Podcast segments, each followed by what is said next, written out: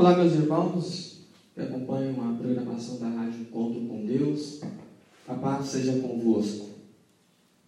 É muito gratificante para mim novamente falar com vocês, agora dentro deste novo programa que fará parte também da programação da nossa querida rádio.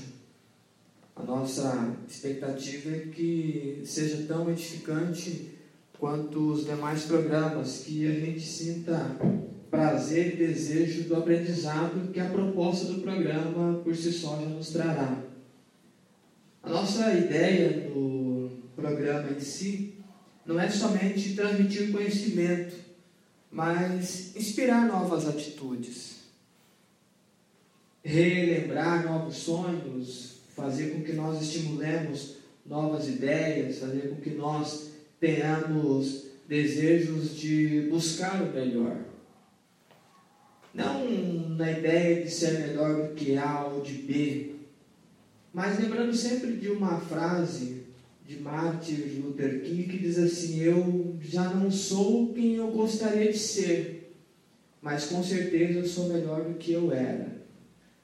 Porque o desafio diário de uma busca de ser melhor passa inevitavelmente pela concepção mental, passa pela conjuntura de uma espécie de reprogramação mental, de trazer novas ideias a partir daquilo que nós já conhecemos, eliminando aquilo que faz mal e deixando somente aquilo que edifica. O programa Mudança de Mente, de alguma forma, vai propor isso através da palavra de Deus através dos escritos, através de uma leitura muito simplória de cada história que a gente vai trazer aqui na, semanalmente. Eu espero que você aí do outro lado sinta-se é, desafiado, assim como eu aqui, à medida que falo para vocês também, me sinto desafiado em propor, mas não somente o fato de propor, né? que todos nós sejamos desafiados a buscar o melhor, a sermos melhores enquanto cidadãos, enquanto homens e mulheres, enquanto pessoas que professam que farão parte do reino de Deus. Homens e mulheres que levantam a bandeira da salvação e que agora podem enxergar com clareza que, olhando para os montes do nosso socorro, virá a salvação através de olharmos para esse monte.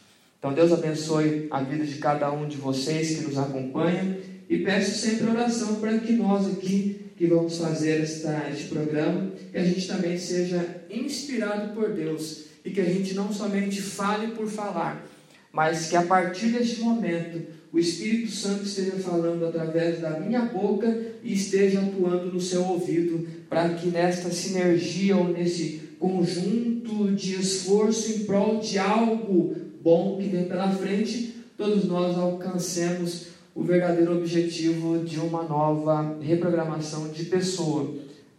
Preferencialmente que nós melhoremos a cada dia. E quero então convidá-los a ler comigo capítulo 12 de Romanos.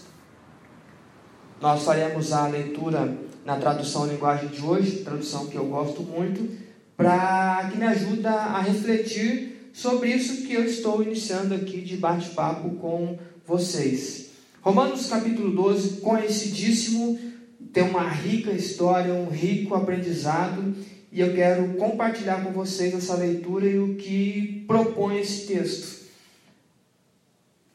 Portanto, meus irmãos, por causa da grande misericórdia divina, peço que vocês se ofereçam completamente a Deus como um sacrifício vivo, dedicado ao seu serviço e agradável a Ele.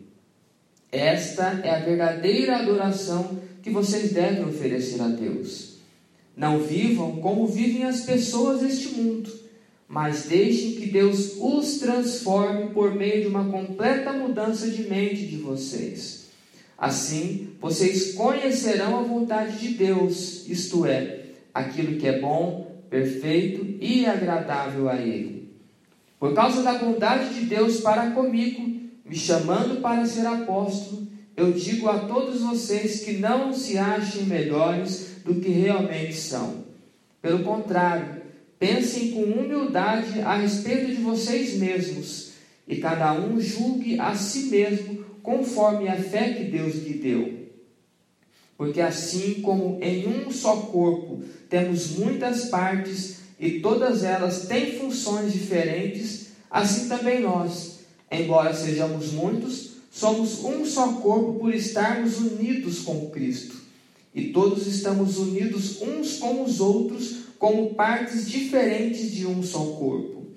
Portanto, usemos os nossos diferentes dons de acordo com a graça que Deus nos deu. Se o dom que recebemos é o de anunciar a mensagem de Deus, façamos isso de acordo com a fé que temos. Se é o dom de servir, então devamos servir. Se é o de ensinar, então ensinemos. Se é o dom de animar os outros, então animemos. Quem reparte com os outros o que tem, que faça isso com generosidade. Quem tem autoridade, que use a sua autoridade com todo o cuidado. Quem ajuda os outros, que ajude com alegria. Que o amor de vocês não seja fingido. Odeiem o mal e sigam o que é bom. Amem uns aos outros com amor de irmãos em Cristo e se esforcem para tratar uns aos outros com respeito. Trabalhem com entusiasmo e não sejam preguiçosos. Sirvam ao Senhor com o coração cheio de fervor. Que a esperança que vocês têm os mantenham alegres. Aguentem com paciência os sofrimentos e orem sempre. Repartam com os irmãos necessitados o que vocês têm e recebam os estrangeiros nas suas casas.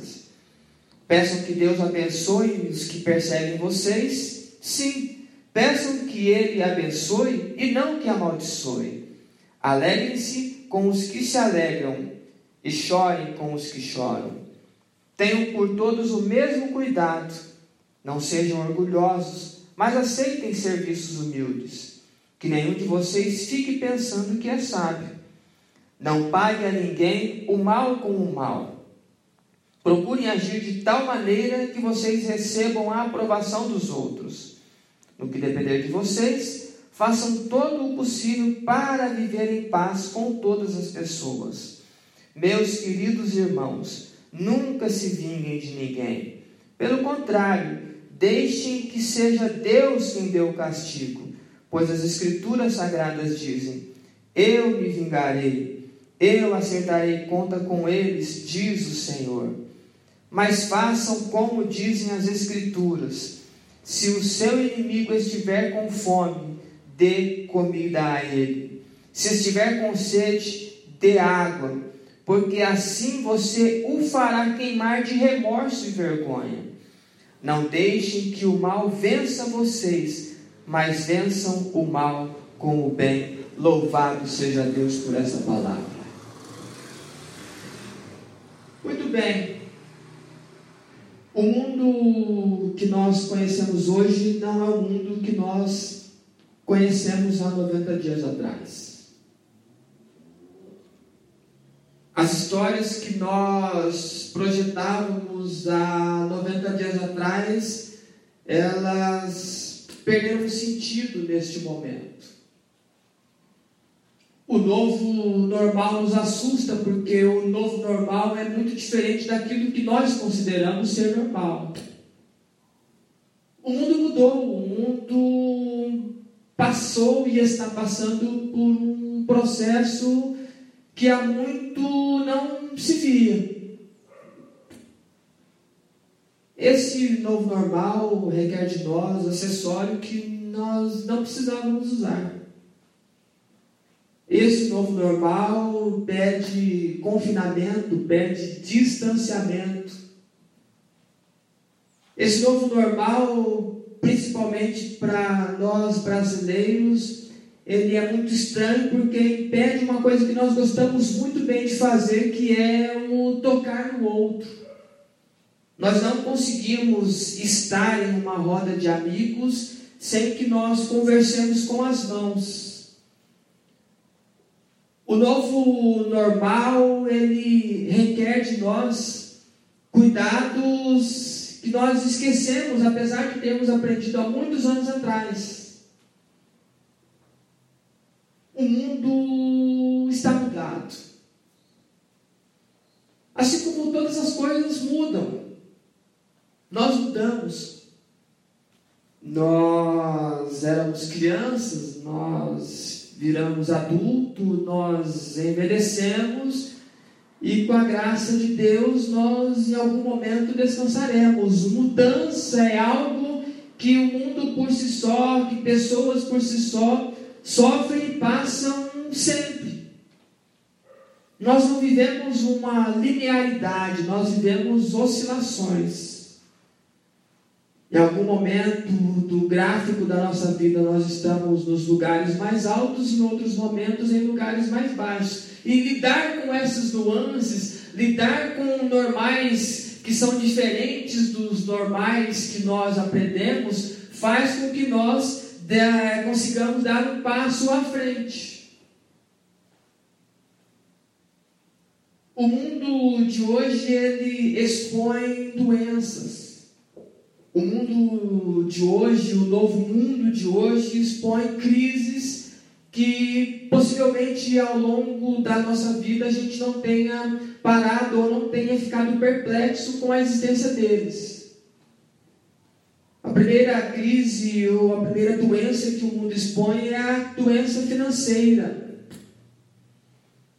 E este é um momento muito ímpar na história da humanidade, porque muitos dos nossos tiveram seus empregos é, tirados justamente por conta do invisível. Muitos de nós tiveram seus contratos de trabalho parcialmente rompidos, outros tiveram redução de carga de trabalho. Então, esta, esse momento em que as finanças acontecem de maneira menor do que nós imaginávamos e projetávamos, cria em nós incertezas, porque muito possivelmente há 90 ou 120 dias atrás nós tínhamos sonhos, projetos e imaginávamos o que íamos construir, o que íamos comprar e de repente de uma hora para outra, sem que alguém pedisse licença, tiraram parte do nosso rendimento. E ainda agradecemos a Deus porque em muitos casos tiraram todo o rendimento. Então isso sugere uma crise, isso sugere uma doença que machuca. Eu uso a expressão doença porque é algo que machuca, algo que dói. Necessidades básicas em muitos momentos e sendo tomadas. Mas não somente a crise financeira ou a doença financeira neste momento é escancarada. Nós temos uma outra crise, uma outra doença que é a doença física, a crise física. Pessoas ficam doentes, sempre ficaram doentes e sempre ficarão doentes. Ora, pela novidade do que acontece, ou ora porque em algum momento nós agimos mal para conosco mesmo. Nesse exato momento, nós descobrimos que, apesar de sermos uma máquina das mais fantásticas, feitas pelo próprio Deus, a sua criação, mas nós também somos vulneráveis ao minúsculo.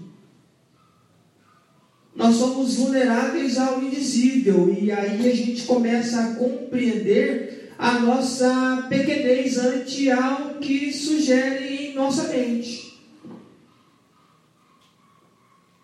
A crise da doença física ela é instalada a partir do momento em que nós fazemos mau uso do nosso próprio corpo ou expomos a nossa própria, o nosso próprio corpo a situações que levam à dor.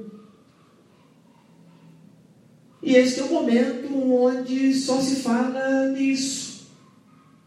Isso gera uma crise, gera um desconforto, gera um medo, faz com que nós nos acuemos, né, nos acuemos e nos encolhamos em algum momento, sempre na expectativa de uma defesa de algo que a gente não sabe exatamente que vai nos atacar. A terceira sugestão de doença ou de crise que é instalada neste novo mundo, nesta nova história que estamos vivendo e reescrevendo-a, é a crise emocional, é a doença emocional. Porque se por um lado nós temos a crise financeira, se por outro lado nós temos a crise física, por outro lado ainda assim nós temos a crise emocional. Porque é muito difícil você ver ou passar por alguma situação de liberdade lhe sendo arrancada e você não poder fazer nada.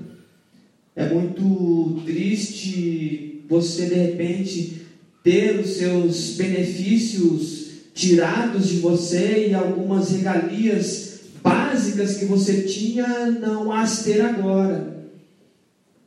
Talvez você viva em uma região em que você precisa ficar trancafiado dentro da sua casa, porque você não pode sair daí por alguma ordenança do governante local. E aí você vai entrando numa espécie de depressão, porque a tua mente vai dizendo para você que você tem que ficar acuado e triste, que o mundo está num caos e que as pessoas estão num caos é gente que está morrendo para lá, é gente que está morrendo para cá, e vai faltar isso, e vai faltar aquilo, e você entra numa neura.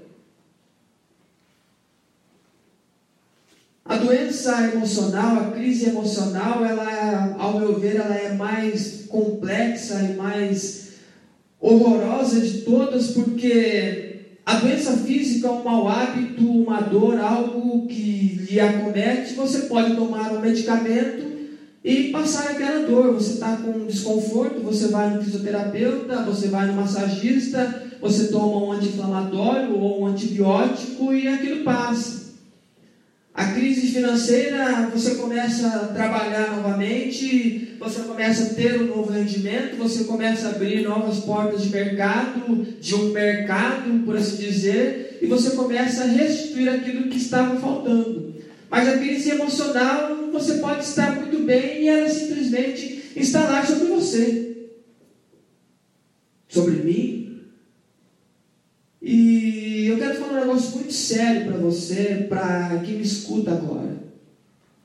Nós, como servos de Deus, que professamos conhecer a palavra do Senhor, que dizemos viver algumas experiências de Deus, nós não estamos imunes a essa crise.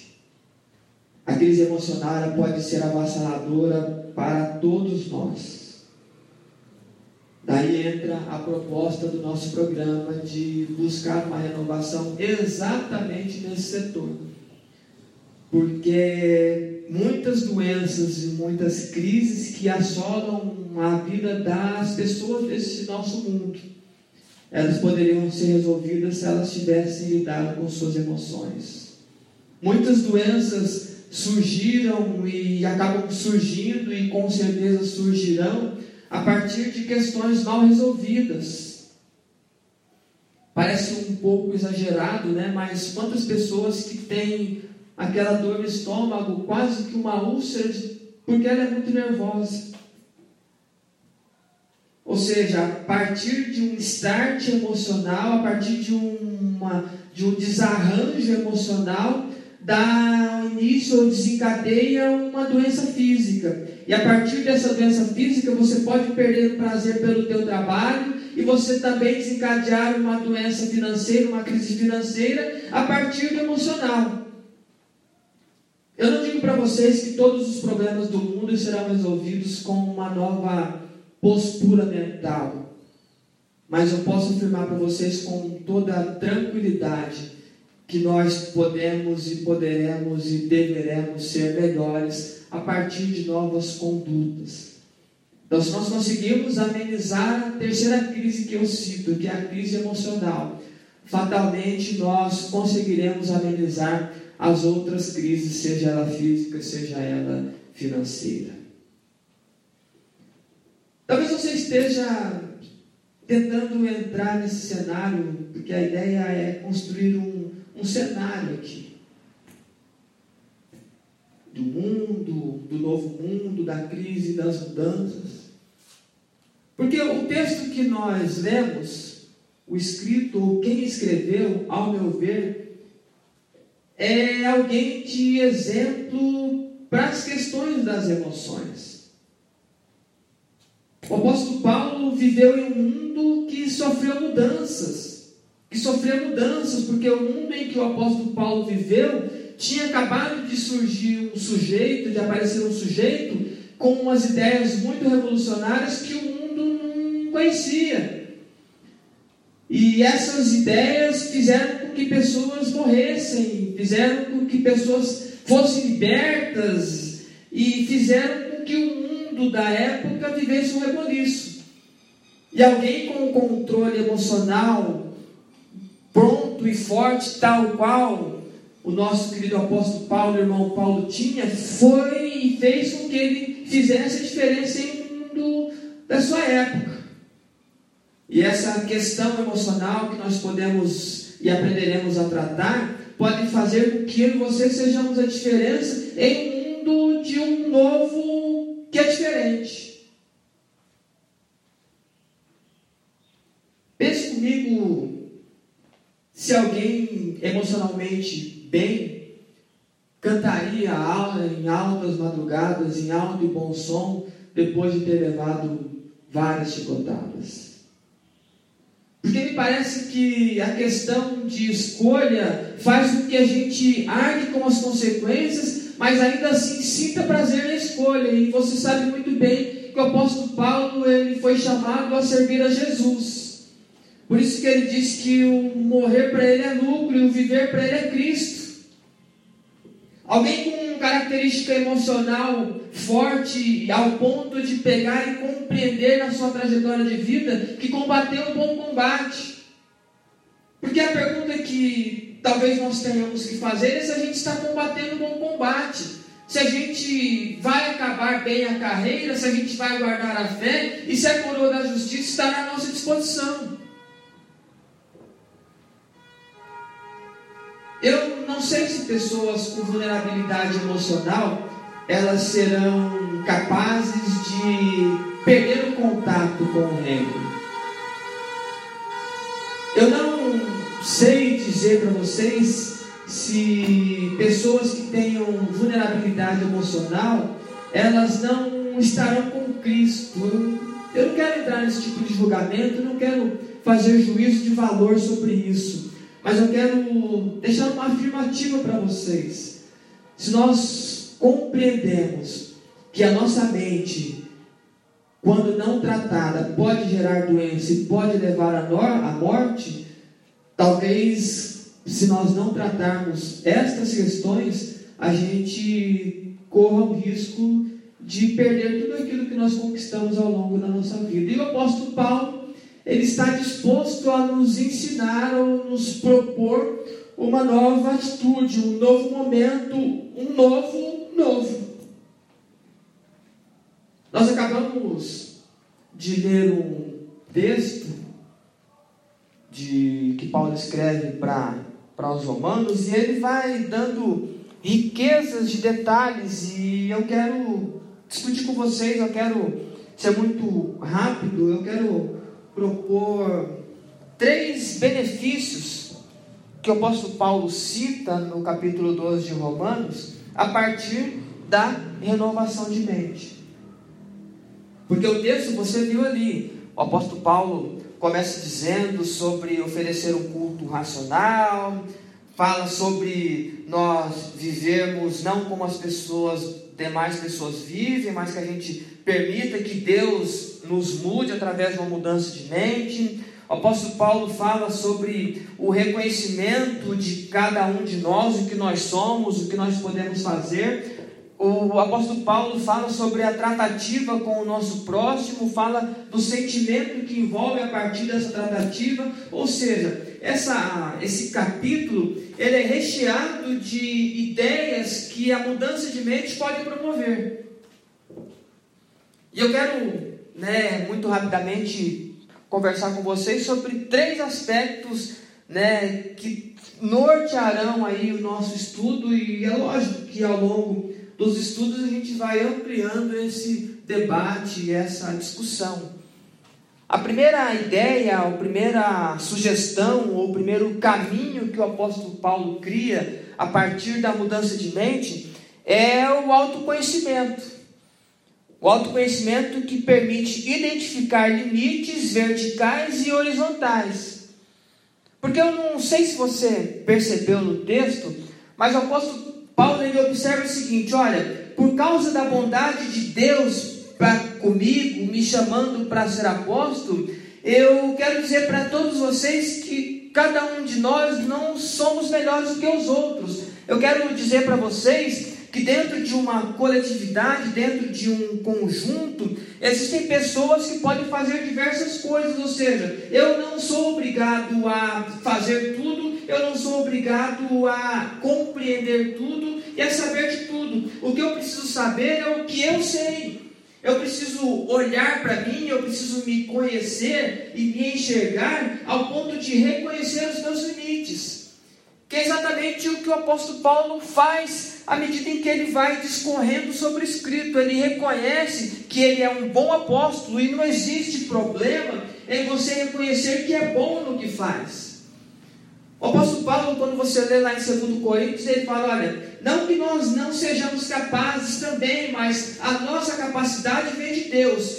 Você se conhecendo ao ponto de saber quais são as suas virtudes e quais são as suas considerações mais vulneráveis, faz com que você permita que Deus atue em você.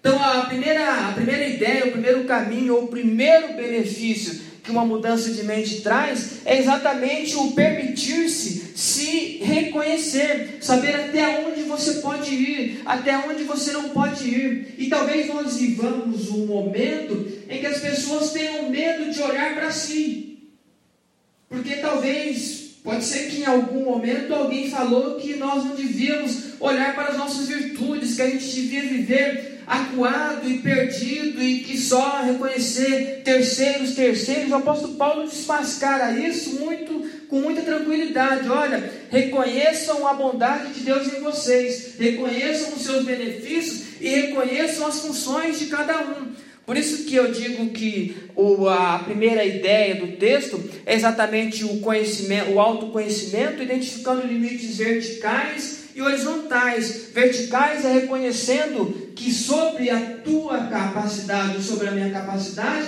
tem um Deus que abençoa. E horizontal, porque existem pessoas que também podem contribuir para que o todo cresça. Então, percebam a, a clareza do, do apóstolo em sugerir isso a partir do nosso texto. Sugerir que nós somos limitados. Sugerir que nós não devemos ter medo de considerar que somos bons naquilo que nós fazemos. Nós temos, muitos dos nossos têm medo de usar, olha, eu sou bom no que eu faço, como se isso fosse algo que fosse te tirar a salvação. Porque uma coisa é você usar de arrogância e outra coisa é você reconhecer que você é bom porque Deus lhe deu aquilo. Que é o que o versículo 3 é muito, muito ah, é muito escancarado em afirmar isso. O apóstolo Paulo foi chamado para ser apóstolo, mas ele sabia dessa capacidade, mas ainda assim ele reconhecia que ele só era aquilo porque Deus fez com que ele o fosse.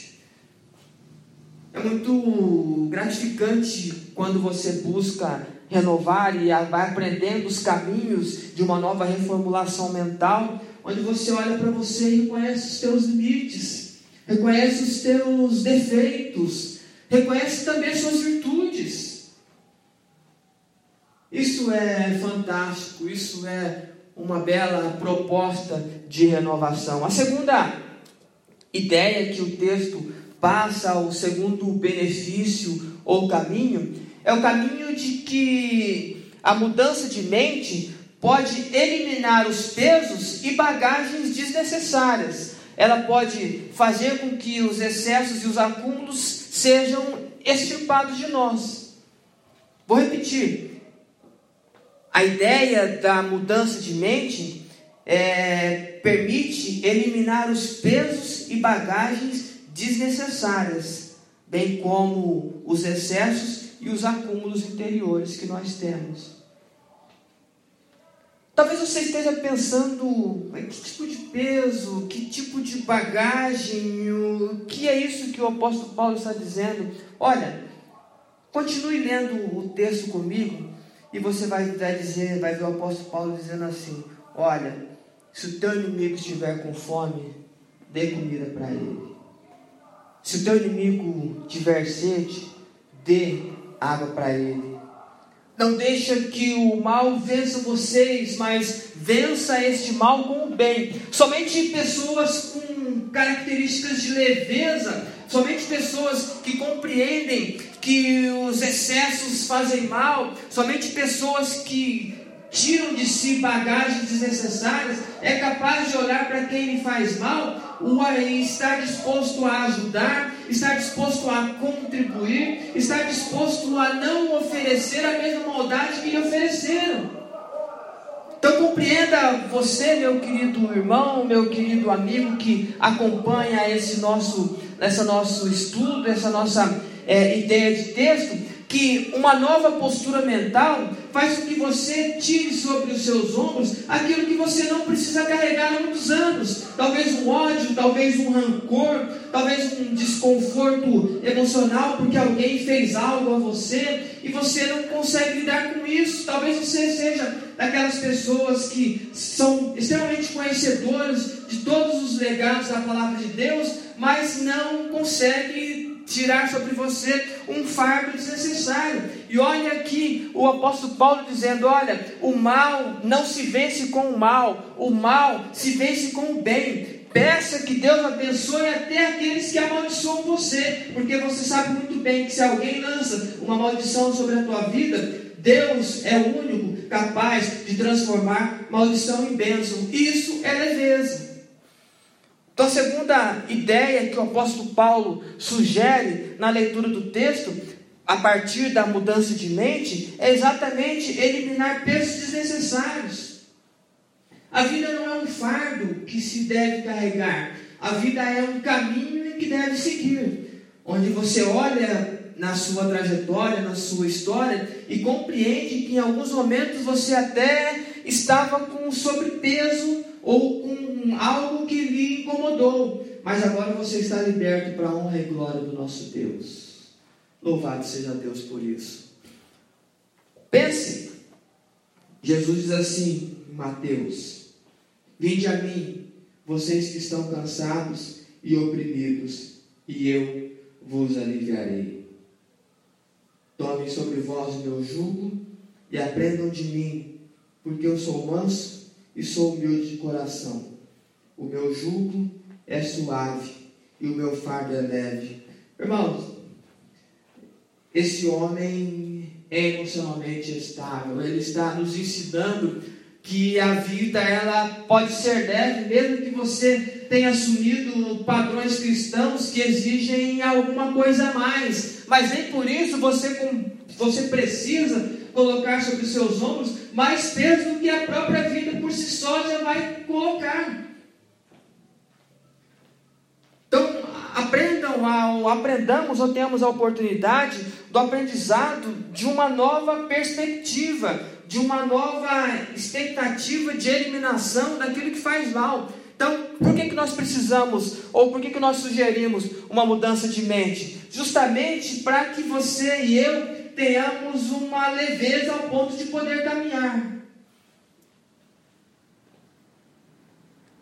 A terceira ideia que eu quero passar, ou que o texto pressupõe, é, você que está acompanhando comigo aqui numa leitura um pouco mais atenta, é que a terceira ideia, o terceiro caminho, ou o terceiro benefício da mudança de mente só é possível esses fatos acontecerem para que nós experimentamos, experimentemos e vivamos o novo de Deus. Deixa eu repetir com você a terceira ideia, o terceiro benefício ou o terceiro caminho de uma mudança de mente é para experimentarmos e vivermos o novo de Deus.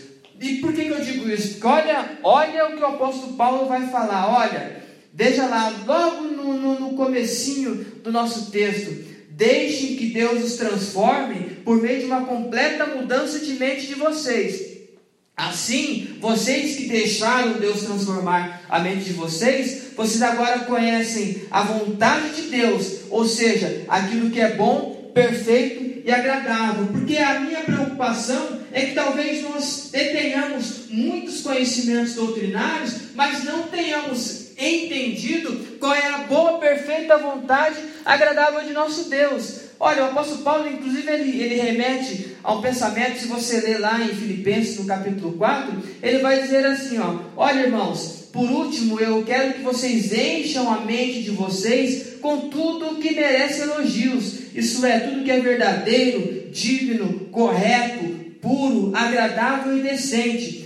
Ponham em prática o que vocês receberam, e o Deus de paz dará a vocês a paz necessária. Louvado seja Deus por isso. Pessoas que são leves, pessoas que se conhecem, que se reconhecem, elas são capazes de deixar Deus viver na vida delas. Elas são capazes agora de experimentar o novo de Deus. E a proposta que o apóstolo Paulo sugere no texto é que esse novo de Deus só acontecerá quando nós renovarmos a nossa mente, nós eliminarmos o que não presta, nós tirarmos de nós o que não precisa, reconhecer até onde a gente pode chegar, reconhecer as nossas virtudes, reconhecer a nossa capacidade, e aí o Deus de paz trará paz sobre nós. Louvado seja Deus por essa palavra. Então eu discuto esse tema com muita tranquilidade e eu quero deixar essa ideia para você, e essas três ideias para você, porque é que nós precisamos mudar a mente. A primeira, porque a gente precisa se autoconhecer. A segunda, porque nós precisamos eliminar pesos e bagagens necessárias. E a terceira, porque nós precisamos experimentar e viver o novo de Deus. Então, este nosso programa vai propor caminhos justamente para a gente compreender isso. É aquela ideia de uma reforma com a gente morando dentro. Eu já digo para vocês, esse, essa autoavaliação, essa autoanálise pode lhe trazer algum desconforto. Assim como quando você muda para uma casa e você agora vai reformar a casa estando dentro dela. Se você já passou por isso, você sabe o que eu estou dizendo. É muito desconfortável alguém quebrando parede, passando massa e pintando aquele cheiro forte e tal. Só que a hora que termina aquela construção, termina aquela reforma, você olha e fala, olha, você olha e diz assim, valeu a pena cada momento, cada barulho, cada cheiro ruim que eu percebi nesse ambiente, porque agora ficou bom. Eis que tudo se fez novo. E a proposta do, deste programa é exatamente isso: mexer com estruturas que você e eu talvez tenhamos medo de mexer, mas que se nós não mexermos, nós sempre seremos e ofereceremos o mesmo e jamais permitiremos ou jamais conseguiremos permitir com que venhamos a crescer. Então a ideia da nossa leitura, o aprendizado que essa leitura fornece, olha que a gente está aqui de uma maneira muito é, resumida, é, só um aprendizado muito superficial, mas que de certa forma sugere um novo caráter, um novo ser, uma nova ideia, uma nova e, consequência a partir dessa nova ideia.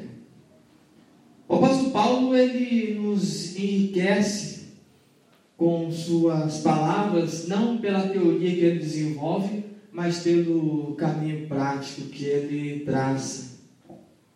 Falei há pouco para vocês sobre o final da jornada de Paulo e que todos nós também, quando chegar ao final da nossa trajetória, a gente tenha a convicção de que a gente combateu o bom combate, de que a gente acabou a carreira, de que a gente guardou a fé e desde agora a coroa da justiça já nos está guardada. Que fantástico, né? Que momento ímpar. Mas tudo isso passa por uma nova postura emocional.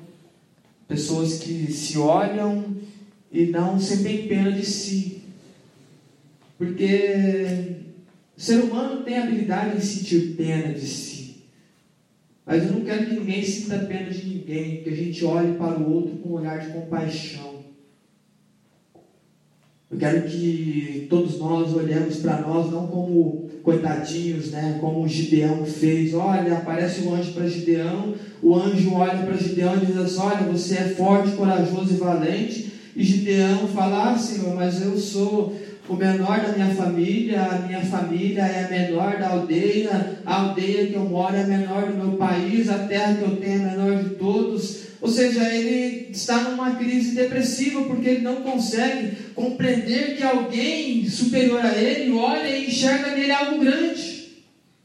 Mudança de mente é exatamente para tirar isso de você e de mim, que nós não somos minúsculos, que nós somos grandes, que nós somos chamados por Deus para poder fazer a obra dele. Olha o que o apóstolo diz: vocês são a geração eleita, vocês são o sacerdócio real, vocês são a nação santa, vocês são propriedade peculiar, exclusiva do Senhor, vocês foram tirados das trevas para a sua maravilhosa luz.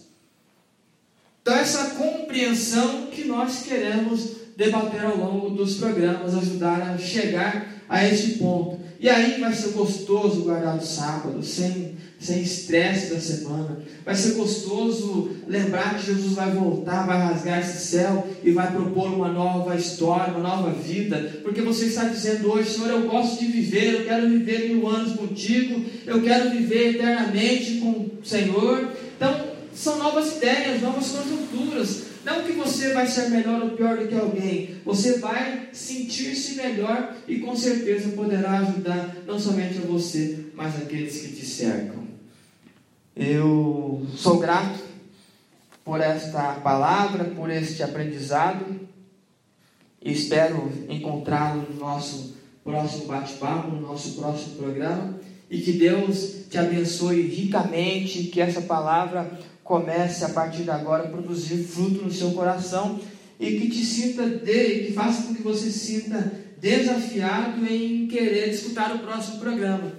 Porque a nossa ideia não é fazer um milhão de programas, é sempre sentir prazer em fazer o próximo. Terminar esse, vamos fazer o próximo porque a gente tem algo a acrescentar. Vamos fazer o próximo porque tem algo a acrescentar. Vamos fazer o próximo porque a igreja começa a experimentar nova ideia, um novo momento, novas criaturas feitas para fazer a vontade do nosso Deus. Amém? Eu agradeço a oportunidade e antes de voltar a palavra para o pastor Zé Carlos, eu quero convidá-los a orar comigo. Feche os teus olhos para que nós consigamos falar com Deus. Só não feche seus olhos, por favor, se você estiver no trânsito agora, se você estiver caminhando, ou se você estiver de bicicleta ou trabalhando. Mas em condições normais, feche seus olhos comigo e nós vamos orar ao Senhor. Soberano e bendito Deus, muito obrigado por este programa, por essa ideia de projeto de programa que começa agora, começa no dia de hoje. Nós agradecemos pela tua inspiração e pedimos que a gente comece a pequenos passos nos aproximarmos do Senhor através de novas posturas que nós tenhamos a capacidade, vinda através do Teu Espírito Santo, de não somente ministrar, mas a aprender sobre como nos libertarmos das amarras que prendem com que nós sejamos melhores. E quando nós usamos essa expressão melhores, Senhor, não é ser melhor do que o outro, é nós sermos melhores servos, sermos melhores pais, filhos, cônjuges. Né? Nós queremos, na realidade, que a tua igreja seja uma igreja rica, não somente em característica doutrinária, mas que ela seja também rica de pessoas que sabem em olhar para o novo, enfrentar adversidades e reconhecer a tua soberania. Obrigado, Senhor, por cada uma dessas vidas que ouvem este programa e que a tua graça e misericórdia alcance a cada um deles. É no nome do Senhor Jesus que nós oramos e agradecemos agora e sempre. Amém. Deus abençoe cada um de vocês, a paz seja convosco e até o nosso próximo programa.